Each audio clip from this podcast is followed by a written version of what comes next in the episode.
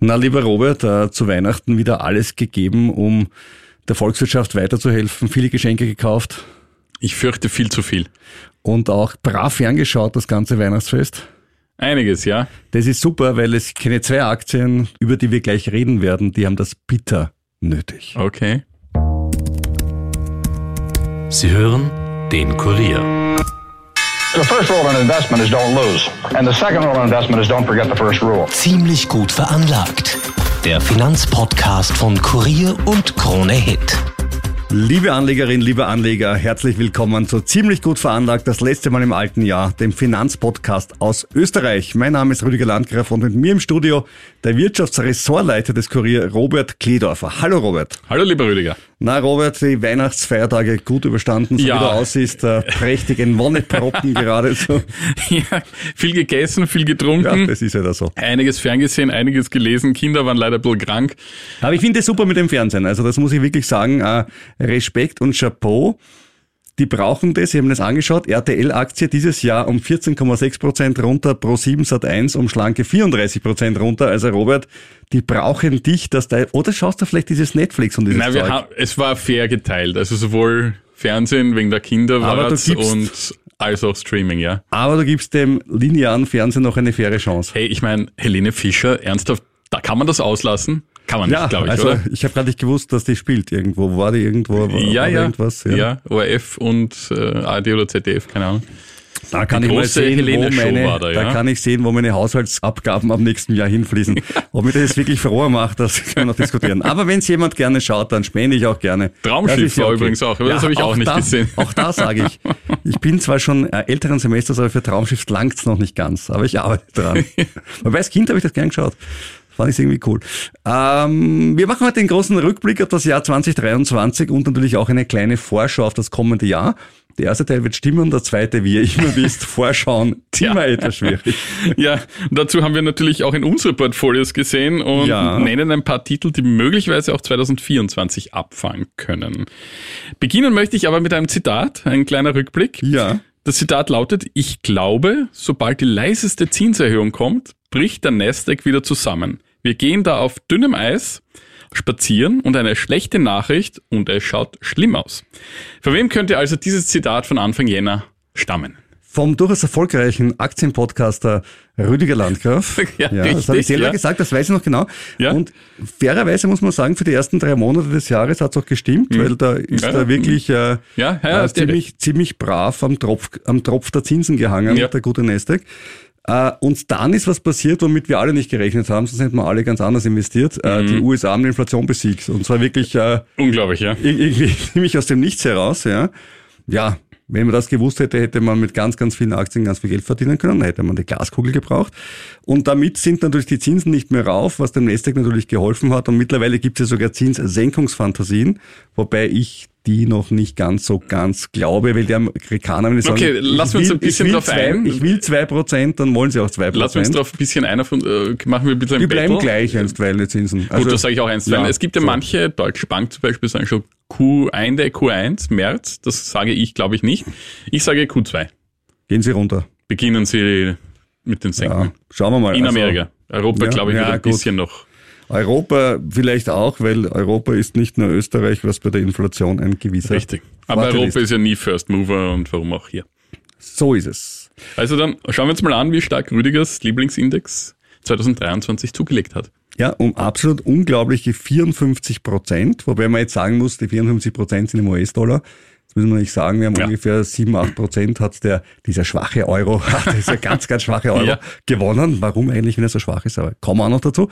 Und er hatte auch gar ein All-Time-High schon von 16.800 Ja, knapp erreicht. vor Weihnachten. muss man auch immer dazu sagen, klingt natürlich jetzt auch besser als es ist, weil das letzte All-Time-High war noch vor der Inflation. Also wir müssen da schon so 13, 14 Prozent. Ja. dazu rechnen circa. Und dann sind wir natürlich noch lange nicht dort. Das muss man auch richtig, immer ja. dazu sagen. Und man muss dazu sagen, dass eigentlich im Jahr 2023 nur die hohen Verluste von 22 wettgemacht wurden. Das trifft aber auch auf andere Indizes und Aktien zu. Beim DAX etwa heuer plus 19 Prozent und er liegt damit auch nur knapp über dem Level von Anfang 2022. Netto der Pariser CAC 40 mit plus 15 Prozent. Äh, es gibt aber auch einige Indizes, da lief es eigentlich ganz anders. Der Londoner FTSE 100 nur plus zwei Prozent dieses Jahr. Allerdings auch im Vorjahr ein leichtes Plus. Also der hat sich da gehalten und hat sich heuer dann eigentlich auch nicht verbessert. Am besten hat es der Madrider IBEX gemacht, sowohl 2022 als auch heuer ein sattes Plus von heuer 22 Prozent. Können wir da vielleicht irgendeinen Zusammenhang zwischen Inflationsbekämpfung einerseits und Börsenkursen durchaus sein. andererseits erkennen? Kann, kann sein, aber nur weiß ich jetzt ich auch sage nicht. nur, es ist noch im- keine wissenschaftliche Studie Ja. von fünf Punkten, aber irgendwie fällt schon auf. Weil man, es ist Weil da, England hat eine relativ harte Inflation Ja. gehabt, ja. aber in, international, Börse Budapest anschauen, das wäre jetzt spannend. das wird sehr Habe interessant. ich jetzt leider da habe nicht ich auch nicht angesehen. Leider nicht am Schirm gehabt. Ähm, ganz schlecht lief es für China. Shanghai gab es in beiden Jahren ein deutliches Minus. Heuer waren es minus 7%. Bei unseren Nachbarn in der Schweiz zeigt sich auch ein anderes Bild. Der legte der SMI nur 2% zu, obwohl er im Vorjahr stark verloren hat. Dasselbe Bild zeigt sich in Wien, äh, wo es heuer eine schwarze Null gab und im Vorjahr einen satten Verlust. Also du siehst, lieber Rüdiger, es ist nicht immer nur die Wiener Börse, die schlecht dasteht. Ja? Der liebe Robert, unser vehementer Verteidiger des Wiener Aktienindex ATX. Vielleicht sollte man noch hinzufügen, dass der Franken zum Euro um 6% gestiegen ist. Und wenn wir die beiden Börsen vergleichen anhand ihrer Punkte, müssen wir sagen, die SMI-Punkte sind Frankenpunkte und die ATX-Punkte sind Europunkte. Und Klar. der Franken Das ist zum Euro. Und der Franken ist zum Euro um 6% gestiegen. Wien liegt Stand heute bei plus 8%. Also die haben wirklich darum genudelt um die Nulllinie und ab November irgendwie ist raufgegangen. Und der SMI liegt bei plus zwei, wie du richtig gesagt hast, dann noch einmal sechs Prozent drauf wegen dem Wechselkurs, ist er auch bei acht Prozent. Das heißt, die beiden reichen sich die Hand. Aber Genau. wie gesagt, inflationsbereinigt hat wahrscheinlich ein Schweizer mit dem SMI mehr Spaß gehabt als ein Österreicher mit dem ATX. Das ist einfach, korrekt. einfach weil seine Inflation entsprechend geringer war. Gut, äh, Japan müssen wir auch noch sagen. Hast du ja, hast du ja jedes Jahr sagst du, dieses Jahr kommt Japan und dieses Jahr hast du recht gehabt. Äh, Hey, hey, so lange machen wir den Podcast noch gar nicht.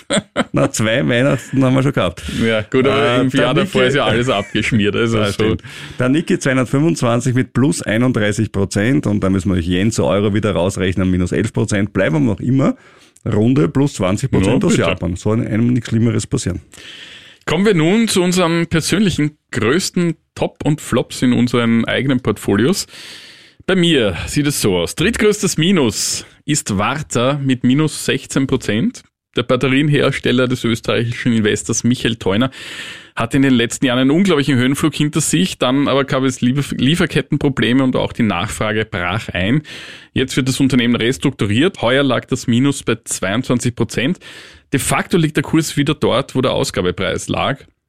Immerhin scheint die Restrukturierung zu greifen. Im dritten Quartal lagen die Zahlen über den Analystenerwartungen. Mein Flop Nummer zwei war Capsch Trafficom mit minus 22 Prozent. Der heimische Autosrüster hat im Geschäftsjahr 2022 einen Verlust geschrieben. Die Dividende wurde gestrichen. Und im November startete eine Kapitalerhöhung. Die Entschädigungszahlung aus Deutschland für die nicht implementierte Autobahnmaut dort hat sich nicht nachhaltig auf den Kurs ausgewirkt. Das hat mich ein wenig überrascht. Die erste Gruppe hat nun das Kursziel auf 15 Euro gekürzt. Aktuell sind es 9 Euro, also da ist immerhin trotzdem noch was äh, Luft nach oben. Ja, und jetzt kommen wir zum meinem größten Flop im Portfolio. Und das ist Aurelius. Der Goldene. Aurelius der Goldene, ja, das kennt wahrscheinlich nicht jeder. Ja, ich, ich nicht zum Beispiel. Ja, Also. Das ist eine, ich keine Ahnung, wie ich mir den eingetreten habe. Es muss irgendeine Schieben wir Empfehlung. schieben wir es auf einen Berater. Nee, vielleicht war das so ein Rüdiger. Nein, nein. Ich habe nicht gesagt, ich der das- Rüdiger. also, So eine Art ich hab das Rüdiger. noch nie gehört. Ja, ja, es ist eh nicht der Rüdiger gewesen. Das ist eine europaweit tätige deutsche Private Equity Bude mit rund 40 großen Beteiligungen und es ist eh klar, in Zeiten hoher Zinsen werden dann auch Beteiligungen zur Herausforderung bei der Finanzierung. Ja, auch ich habe meine Flops, äh, derer ich mich nicht schäme. Ich beginne bei minus 17 Prozent auf der 3. Es handelt sich um PayPal. Ja, namhaft. Namhaft, ja, aber Fundamentaldaten eh ganz okay. Wettbewerb wird halt immer stärker, Wachstum schwächer. Analysten noch immer extrem bullish und positiv, bleibe ich drin. Und das gleiche gilt, äh, zwar nicht ganz so schlimm, mit minus 10 Prozent bei Adyen aus, aus äh, Holland. Ah, ein ist ja Finanzdienstleister, eh auch recht bekannte Aktie. Ja. Die machen das gleiche wie Wirecard, nur dass sie es wirklich machen, für den Zahlungsdienstleister. Ja. Ja. Gilt die Unschuldsvermutung, weil wir immer wieder dazu Ja, sagen. natürlich. Und ähm, Adyen ist, ist auch äh, runter dieses Jahr, aber das Kursziel ist jetzt verdoppelt worden von äh, den Freunden von der Citigroup. Und zwar auf 1400 Euro. Das Ding ist natürlich super verdoppelt. Allerdings liegt die Aktie aktuell bei 1170. Also es sind auch nur 20 Prozent Luft nach oben. Aber ich bin eigentlich recht positiv. Gut, kommen wir jetzt zu meiner Nummer zwei. Da wird der Robert ja lachen, weil so was kennt er ja gar nicht. Da minus 52 Prozent. Ja, bei JD.com. Und Ja. das ist die Nummer zwei. Da kommt noch was. Ne? Ja, was lasst ihr denn da auch mit den Chinesen ein? Was lasse ich mit den Chinesen ein? Ja, weil ich streue halt. Ne? Und das, ich kann ja sagen, nicht allzu viel habe ich nicht in China reingestreut, aber das habe ich halt reingestreut. Und die Mischung aus, äh, die Wirtschaft wird langsamer, ich bin eine Wachstumsaktie, die KP mag das Internet nicht mehr so wirklich und du bist ausgerechnet eine Wachstums-Internetbude, ist natürlich super, da kommen gleich alle Sachen zu einem Perfect Storm zusammen, minus 52 Prozent. Ihr erkennt an meiner entspannten Stimmung, dass es kein richtiges Cornerstone-Investment von mir war. Und auf der Eins mit einem schlanken von minus, mit einem schlanken Verlust von minus 80 Prozent. Servus. Ja. Novocure. Was machen die? Die machen, die wollen eigentlich Medikamente gegen Krebs auf den Markt bringen und wie oft bei Pharmafirmen ist das Wollen äh, nicht immer ausreichend. Das heißt, viele Sachen äh, werden in der dritten Studienphase irgendwann einmal begraben. Und äh, ich hoffe aber trotzdem, dass es irgendwann hinkriegen. Und das Schöne ist ja auch, dass die Gewichtung deines Portfolios sich durch diese Rückgänge so ändert, dass da jetzt eh nicht mehr so viel drinnen ist. Ja. Das heißt, ähm, die, der einzige Grund, warum ich die jetzt verkaufen würde, wäre schlicht und einfach, und ein Tipp an alle Anleger jetzt, Verluste noch vor Jahresende zu realisieren, damit man sich die Kästen natürlich spart bei äh, Gewinnen, die man realisiert. Vielleicht, vielleicht können wir das kurz erklären. Das wäre, glaube ich, ganz, Ja, ganz praktisch. Steuer hat mit der Steuererklärung zu tun. Genau, also äh, beziehungsweise macht ja eh den Broker selber, wenn In er, der Regel er sollte es die eigene Ja. Bank machen. aber es geht darum, wenn ich jetzt zum Beispiel äh, bei einem Papier, ich, ich nehme jetzt irgendeines raus, äh, CrowdStrike einen hohen Gewinn gehabt habe äh, und bei einem anderen Papier, wie zum Beispiel, zum Beispiel bei JD.com einen guten Verlust gehabt habe, dann könnte ich wirklich hergehen und sagen, ich verkaufe die JD, dann habe ich diesen Verlust realisiert und verkaufe aber gleichzeitig auch ein bisschen was von dem, wo ich Gewinn gemacht habe und zahle deswegen dafür keine Käst. Ja. Das ist der Trick. Und da muss man leider immer mitrechnen und sagen, wie, wie viel Ja, Verluste das habe ich jetzt schon draußen, was sage ich so Verkauf und Gewinn und so weiter, ja.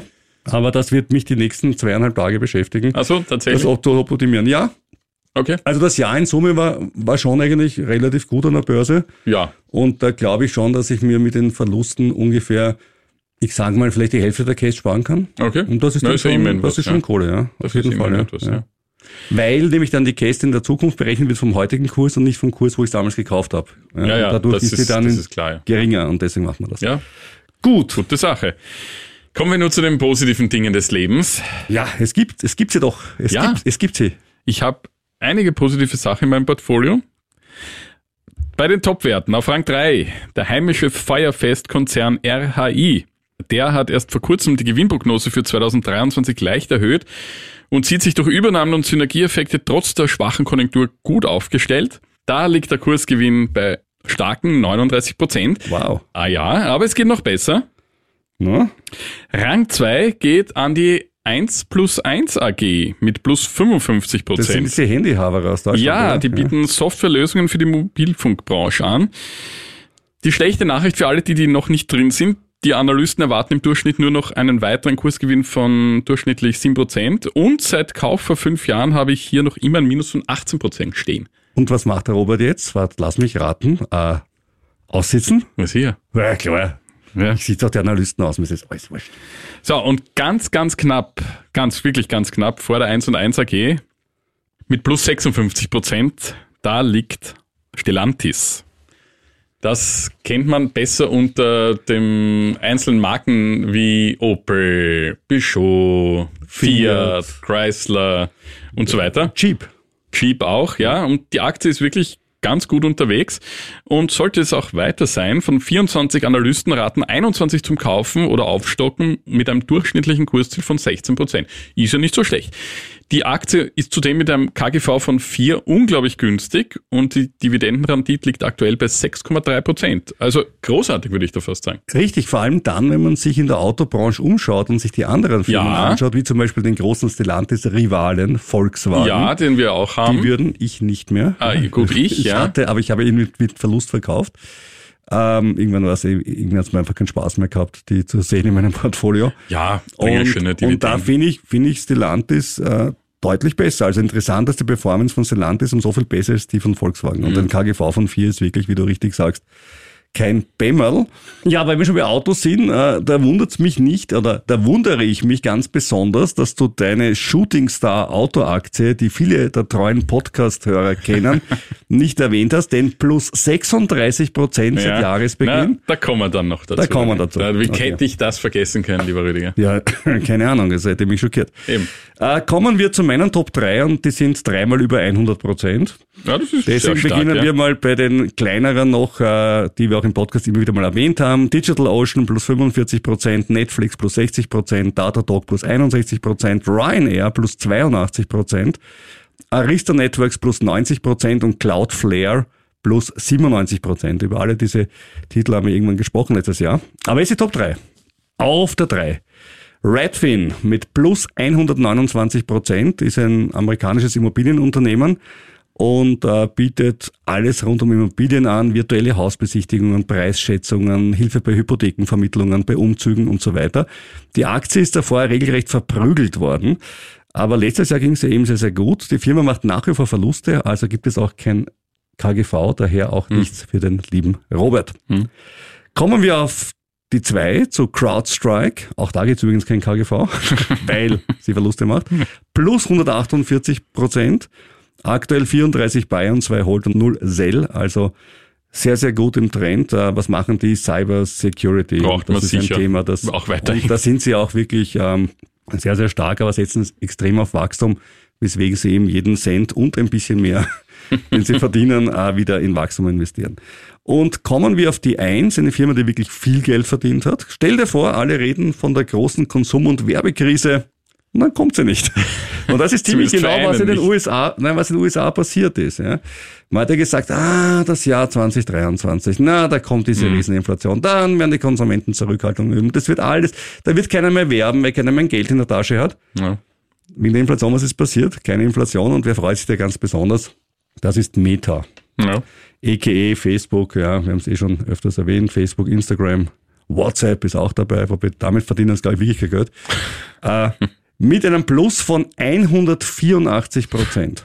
Ja, das ist Ja. wirklich fett. Das ist sehr fett. In der Hochblüte der Inflation, und da kann man da schön sehen, wie die Einschätzung war, Mhm. war das KGV bei 13, jetzt ist es bei 31. Das ist natürlich schon sehr hoch, aber man muss fairerweise sagen, für das Unternehmen historisch gesehen noch Eigentlich immer ja. ein, ein Wenn ich KGV. an andere von den Big Playern denke, ja. Ja, das ist noch immer ein, ein, KGVs. ein KGV, das, das, das nicht so schlimm ist, also schon teurer, aber nicht verrückt teuer, würde ich Richtig. mal sagen. Ja. Ich möchte auch noch einen Blick auf meine Investmentfonds werfen. Sowas hat Rüdiger ja nicht in seinem Portfolio. Ja, ich hatte dann ETFs, gell, das. Ja, gut, ich habe auch einen ETF. Ich habe übrigens auch einen Fonds in meinem Portfolio, das Wirklich? ist dieser unsägliche, wirklich, und an dieser Stelle möchte ich auch einem Betreuer einer Bank ähm, liebe Grüße ausrichten, ist mittlerweile in Pension, aber es ist der Flossbach von Storch Multiple Opportunities 2. Wenn, liebe Hörerinnen und Hörer, wenn ein Titel so klingt, handelt es sich zumeist um einen Mischfonds, der auch das Problem hat, dass Ja. er eine fette Gebühren hat. Ähm, ja, und der pendelt einfach bei plus minus null einfach lustlos durch die Gegend. Das heißt, Inflationsschutz absolut äh, nicht vorhanden. Und ja, also da bin ich, da war ich wirklich jung und dumm. Also jetzt bin ich älter und noch immer nicht so gescheit. Ja, mein aber erster damals war auch ein Mischfonds. Ja, ja, genau. Ja, da brauchen wir uns um nichts kümmern, da machen wir uns einfach mit. Ja, das ist super, das ist alles dabei. Das Ja, alles ist, sicher und Ja, man kann genau. trotzdem Gewinne machen. Ja. Ja, ja, allerdings- eh, wer, wer, wer macht bei Mischfonds sicher einen Gewinn? die Bank. Oder das, So ist es. das Fondshaus. Das ausgebende Institut. ja, aber die Bank natürlich auch. Die Die kriegt ja ja mit. Provision natürlich. Allerdings muss ich dazu sagen, zu den Mischfonds, äh, es haben jetzt zwei Unternehmen, mit denen ich gesprochen habe, unabhängig voneinander gesagt, 2024 wird das Jahr der Mischfonds. Weil nämlich Ja. sowohl die Anleihen als auch die Aktien halbwegs gut, gut, wie auch, wie auch immer performen sollten. Ja, ja, wenn es einen Mischfonds kommen ja noch Rohstoffe dazu und so weiter. Die, die, die machen das ja wirklich über alle Assetklassen Ja. ne? und Immobilien und so weiter. Ja, die würde ich eher weglassen. und das sage ich immer, äh, ja, Ja, genau. man es müsste sich, sehe ich muss sich ähnlich auf einen konzentrieren, der jetzt wirklich nur Aktien und Anleihen hat. Vielleicht. Ja, die, die große Anleihen-Renaissance, die uns bevorsteht, mit, mit äh, jetzt dann irgendwann konstanten, aber hohen Zinsen, Ja. was ja das Schönste ist, was man Ja. gerne hätte. Ja. Nein, das ist ganz gut, glaube ich. Schauen wir mal. So. Mein Blick auf meine Investmentfonds. Hier gibt es eigentlich nur einen Ausreißer nach unten und das ist ein Biotech-Fonds mit minus 10%. Biotech läuft seit einigen Jahren nicht gut. Ähm, vielleicht heuer, also 2024. Man wird sehen. Sonst liegen eigentlich alle Fonds im einstelligen Prozentbereich im Plus. Mit plus 9% ist ein Fonds mit europäischen Aktien weit vorne, was eigentlich ein wenig überrascht, weil diese ja nicht so gut liegen wie US-Titel. Mehr als 11% macht ein High-Yield-Fonds und sagenhafte 45% ein Techno-Fonds, was jetzt eigentlich auch nicht wirklich überraschend Ja, ist. aber es ist trotzdem ein, ein guter Wert, Ja. überhaupt keine Frage. Und die europäischen Aktien natürlich immer im Vergleich zu den US-Aktien, der Wechselkurs spielt halt eine Rolle. Also Ja. Madame Lagarde hat dir von diesen 9% 8 beschert, gell? Da ich ein bisschen Dankbarkeit hören von deiner Seite. Äh, ich habe einen einzigen ETF, über den es sich wirklich lohnt zu sprechen. Das ist äh, wenig überraschend der ARC Innovations ETF, a.k.a. Cathy Wood. Äh, dieses Jahr plus 76 Prozent. Und weil ich meinen eigenen Mischfonds ja selber gebaut habe, habe ich selber auch Gold und das war dieses Jahr plus 6 Prozent, was ein bisschen so fast schon die Inflation trifft. Also ist noch nicht ganz, ja, aber, ist jetzt auch nicht aber so. ist nicht schlecht. Aber in Euro gerechnet. ja, natürlich in Euro gerechnet. Ja. Ja. Ich hätte es auch in türkischen Lira ausdrücken können, dann hätte es wirklich noch viel, viel besser geklungen, aber es war ein Euro. Ja, damit schlägt die Inflation auch noch immer nicht, zumindest hier in Österreich. Ja, die Inflation in Österreich kann generell extrem schwer geschlagen werden. Das sehen wir ja Tag für Tag.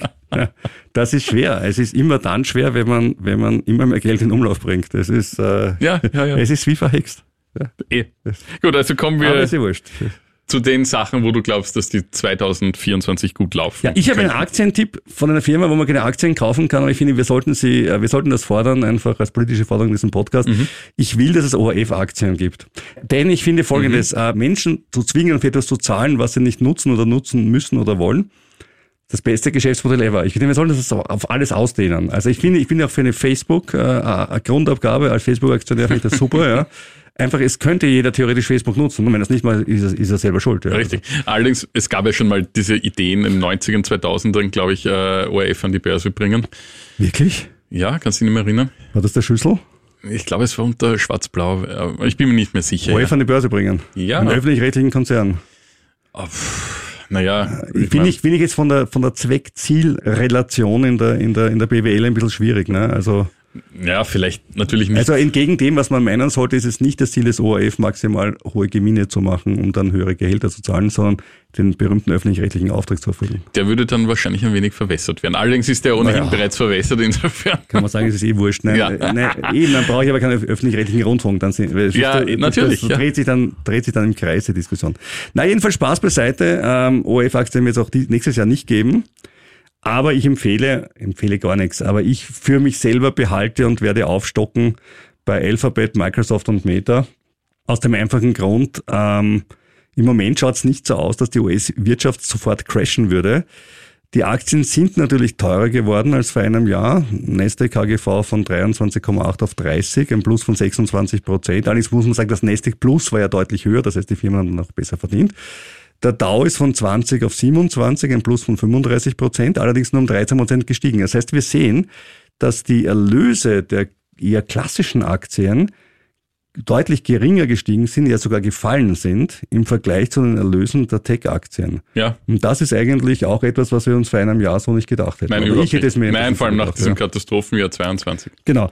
Das heißt, der, der Nasdaq ist im Verhältnis zum Dow noch immer relativ günstig, weswegen ich nach wie vor für den Nasdaq votiere und stimme. Und da finde ich eben diese drei großen Tech-Aktien insoweit okay, weil sie wenig Anfälligkeit für extreme Schwankungen haben. Ne?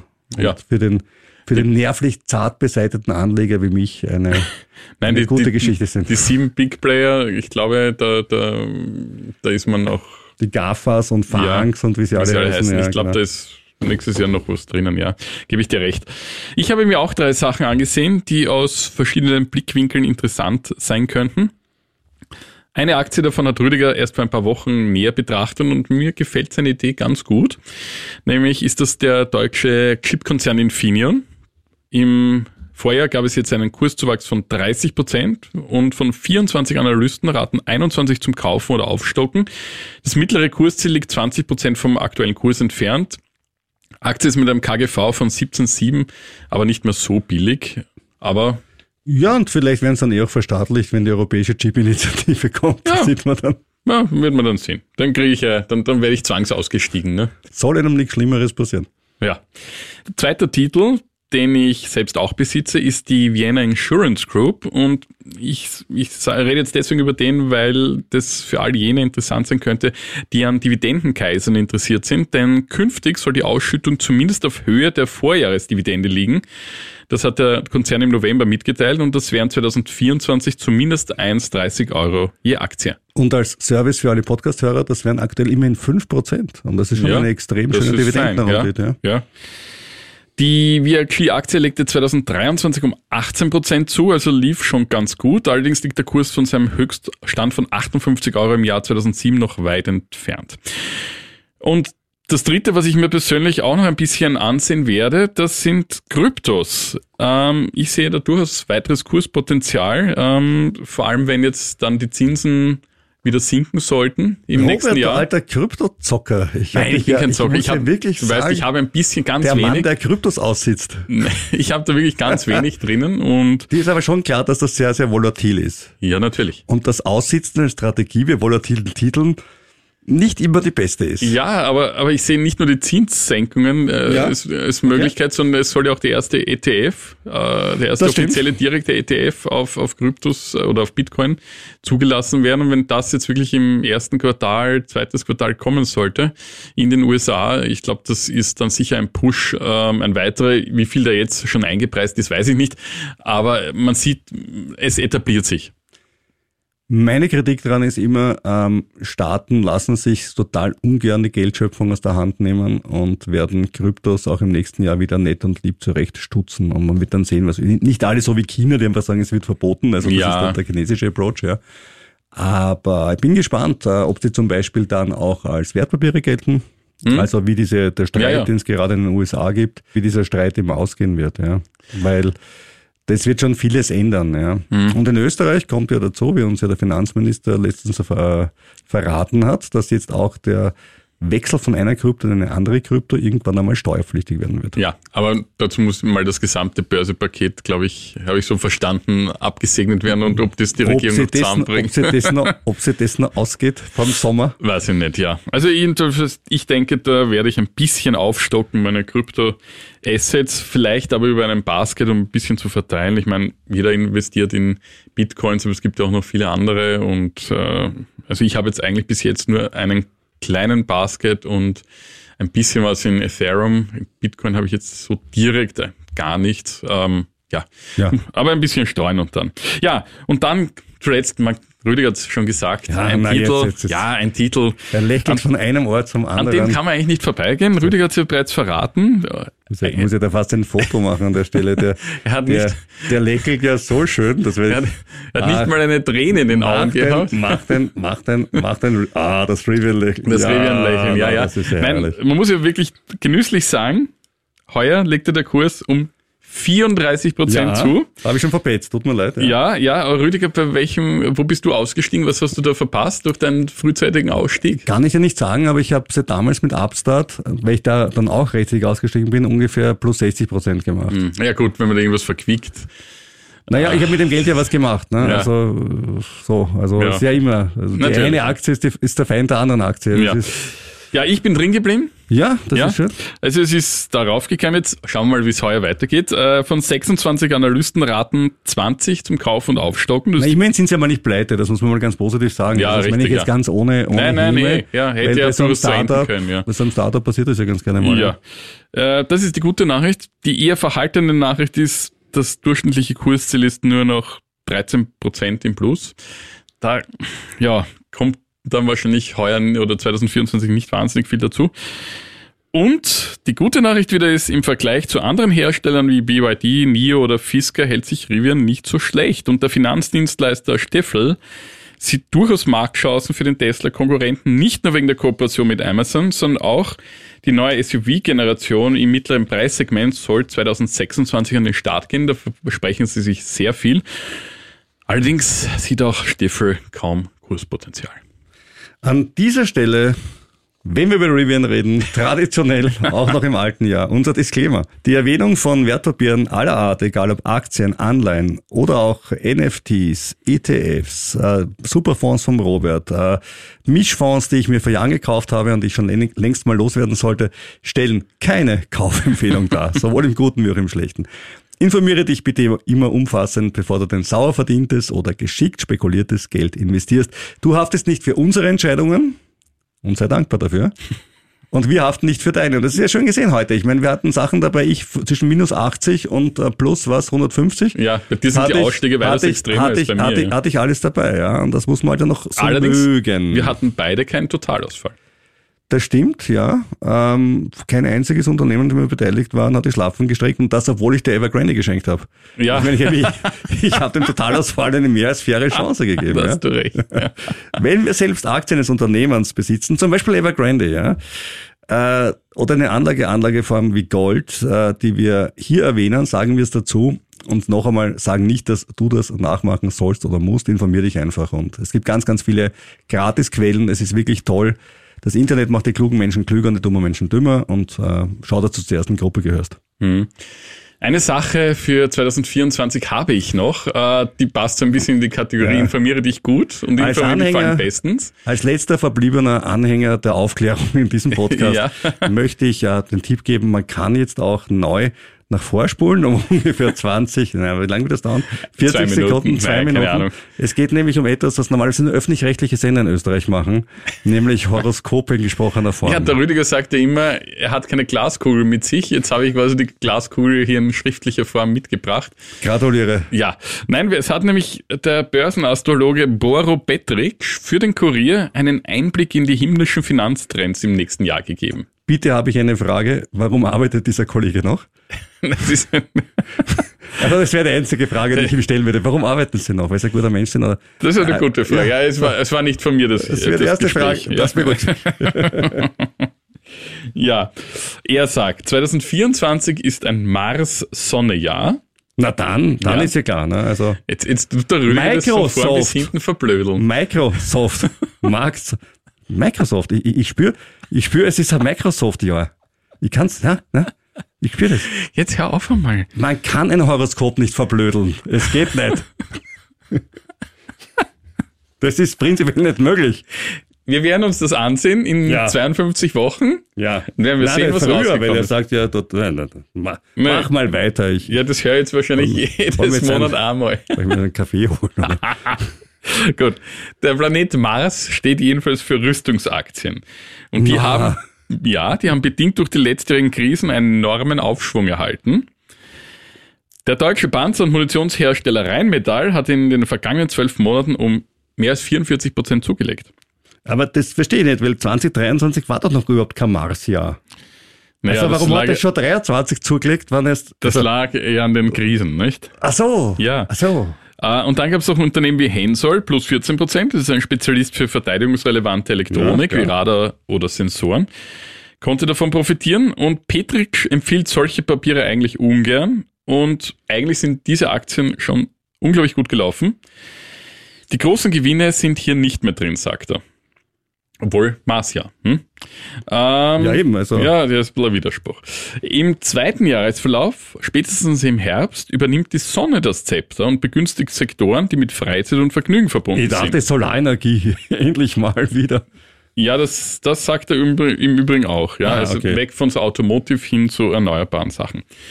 Und ebenso rückt die Sonne alles ins Rampenlicht, was im wahrsten Sinne des Wortes glänzt, wie etwa Gold. Na super. Ja. Na, der Mann hat recht. Also, na, also ich muss sagen, dieses Horoskop, also Ja. wirklich, also äh, wer da irgendwas dagegen sagen kann, das ist ja, Ja, Sie, Sie, Sie Zweifler und Skeptiker, ich finde Ja. das ja furchtbar. Und darüber hinaus spielt die Sonne als zentrale Lebensquelle eine Schlüsselrolle für die Lebensmittelindustrie. Produzenten wie etwa Nestle könnten davon profitieren. Als weitere Top-Picks nennt er Walt Disney, Mercedes und die erste Group. Was hat die erste Gruppe Konkretes mit Unterhaltung zu tun? Das ist abgesehen von den Gesprächen bei den Beratern. Ja, das Also, ich, ich meine, ich verstehe das auch, ich bin, ich bin wahrscheinlich so blöd für ein Horoskop. nein, ich glaube, ich glaub, mit dem neuen CEO geht die Sonne auf. Ach so, stimmt. Naja, da war es nicht sehen, ja. Ja, ja. ja Okay. verstehst? Ja. Ähm, Jetzt hat aber eine nicht so gute Nachricht für Rüdiger vor allem. Die ersten beiden Monate des neuen Jahres bieten laut dem Astrologen wenig Freuden für die Börsianer. Die Stimmung an den Weltbörsen soll durchwegs schlecht sein. Bitcoin und Erdöl sollten aber zulegen. Im Februar dann auch Gold. Hm? Witzigerweise sagte für die weltweiten Finanzzentren unterschiedliche Entwicklungen voraus. So könnten besonders London, Frankfurt und New York schwierige Zeiten bevorstehen, während Tokio und Zürich, aber auch Wien wieder positive Einflüsse unterliegen. Weil die Sonne anders hinscheint nach New Ja, York. ausgependelt vielleicht. Im März kommt dann die Nasdaq unter Druck. Ja, ich möchte alle Hörer wieder begrüßen hier im Podcast, die diese Passage übersprungen haben und sich wirklich mit echter, realer Mystik beschäftigen möchten, nämlich mit Dingen, die klingen zwar irre, aber sie passieren wirklich. Ihr wisst alle, was jetzt kommt. Ja, unser Elon Musk Weekly und Hacker, Hacker haben den Tesla gehackt. Nein. Ja. Deinen? Nein, meiner nicht, aber, aber einen neuen Tesla und sie haben einen geheimen Modus zum autonomen Fahren entdeckt. No. Und zwar haben sie einen sogenannten Hardware-Hack gemacht. Und zwar wird da die Spannung der Platine ein bisschen gesenkt und dann Okay. ist sie irgendwie traurig und dann kann man sie hacken. Ich bin kein Techniker in dem Niveau, aber relativ cool und sie konnten auch GPS-Daten auslesen und so weiter. Die gute Nachricht ist, das geht nur im Labor, also du kannst nicht einfach am Tesla vorbeigehen und sagen, ich hack dich jetzt mal kurz. Und ähm, das Coole an dem Hack ist es, dass eigentlich ein Feature freigeschaltet werden kann, das normalerweise ga- es gar nicht gibt, nämlich den sogenannten, und jetzt kommt was Tolles, den Elon-Modus. Was, glaub, ja, was glaubst du, und da ist die Quizfrage, was glaubst du, macht sein Tesla im Elon-Modus? Beschimpft er die anderen Autofahrer? oder was? Ich glaube, was tut er? er, er hebt ab Richtung All. Ja, wäre auch eine Möglichkeit. Es ist so, dass man die Hände nicht, nicht mehr aufs Lenkrad halten muss, wenn man im autonomen Fahren ist. Also, Und dieser Elon-Modus, der darf eben nicht aktiviert werden, weil er Klar, ja das logischerweise gegen das Gesetz ist. konform. Und äh, deswegen konnten die den einschalten und äh, Tesla schweigt zu diesem Vorfall. Spannend. Ja, aber der Elon-Modus, der ist was Schönes. Sehr geil, ja. Ja, das war die 101. Folge von Ziemlich gut veranlagt. Es war mir eine Freude, lieber Rüdiger, auch dieses Jahr mit dir diesen Podcast machen zu dürfen. Ich freue mich auf viele weitere Folgen im Jahr Man muss doch 2024. sagen, es hat uns dieses Jahr unser Fluch verlassen. Also es war ja so, für die, die schon länger dabei sind, die wissen, dass es gab ja den ziemlich gut veranlagt Fluch. Ja, So, solange wir einen Podcast machen, geht es an der Börse massiv runter. Ja. Äh, dieses Jahr muss man sagen, wir haben weitergemacht und es ging wieder rauf. Also ja, stimmt. wir haben die Krise auch als Podcastmacher also ausgesessen. ausgesessen, ist das Wort. Ganz ja, genau. Ja. Natürlich. So ist es. Wir freuen uns jedenfalls auf ganz, ganz viel Hörerpost. Entweder per E-Mail an ziemlich gut veranlagt kurier.at oder Wenn ihr uns schreibt an den Kurier am Leopold-Unger-Platz 1 in A1190 Wien, zu Handen Magister Robert Gliedorfer, Leiter der Kurier Wirtschaftsredaktion. Gell? Ich Dann freu mich, ich freu mich weil auch über- Österreicher hat er gewisse Titel, Ansprüche. ich freue mich gut. auch über Neujahrswünsche und dergleichen. Absolut, ja, und, und auch äh, über, über Fragen, äh, da du jetzt einen Astrologen auf der Seite hast, äh, wie ich heute gelernt habe, können wir da sicher auch beratend eingreifen und sagen, ich habe mir gerade diese Evergrande gekauft, glaubst du, dass, das, dass der Saturn da positiv dazu steht? Werden wir uns ansehen, ja. Also Ich, ja, ich kaufe mir ja immer, wenn der Saturn in Opposition zum Mars steht, kaufe ich mir immer Tech-Aktien. wirklich. Sonst auch. Sollten wir mal wirklich machen, so nach einer Sternenkonstellation. Wann, genau. wann ist es gut und wann ist es nicht so gut? Ja, lassen wir diese Scherze. Lassen wir diese pubertären Scherze. Richtig, ja. Wir freuen uns jedenfalls auf eure Post, auf eure Bewertungen auf den einschlägigen Seiten wie Spotify. Oder Apple Podcasts oder Google Podcasts nicht mehr so, weil die werden nämlich eingestellt. Also für, so, alle, wirklich? für alle von euch, die uns über Google Podcasts hören, Müsst wie wechseln. ich zum Beispiel selber, äh, Oh man muss wechseln. Ja, Google, Google sperrt die Hütte zu, weil sie keine Rendite bringt. So. Ja. Wir sperren die Hütte jedenfalls noch nicht zu. Wir hören uns in zwei Wochen wieder, Da sind wir vielleicht reicher. aber sicher weiser.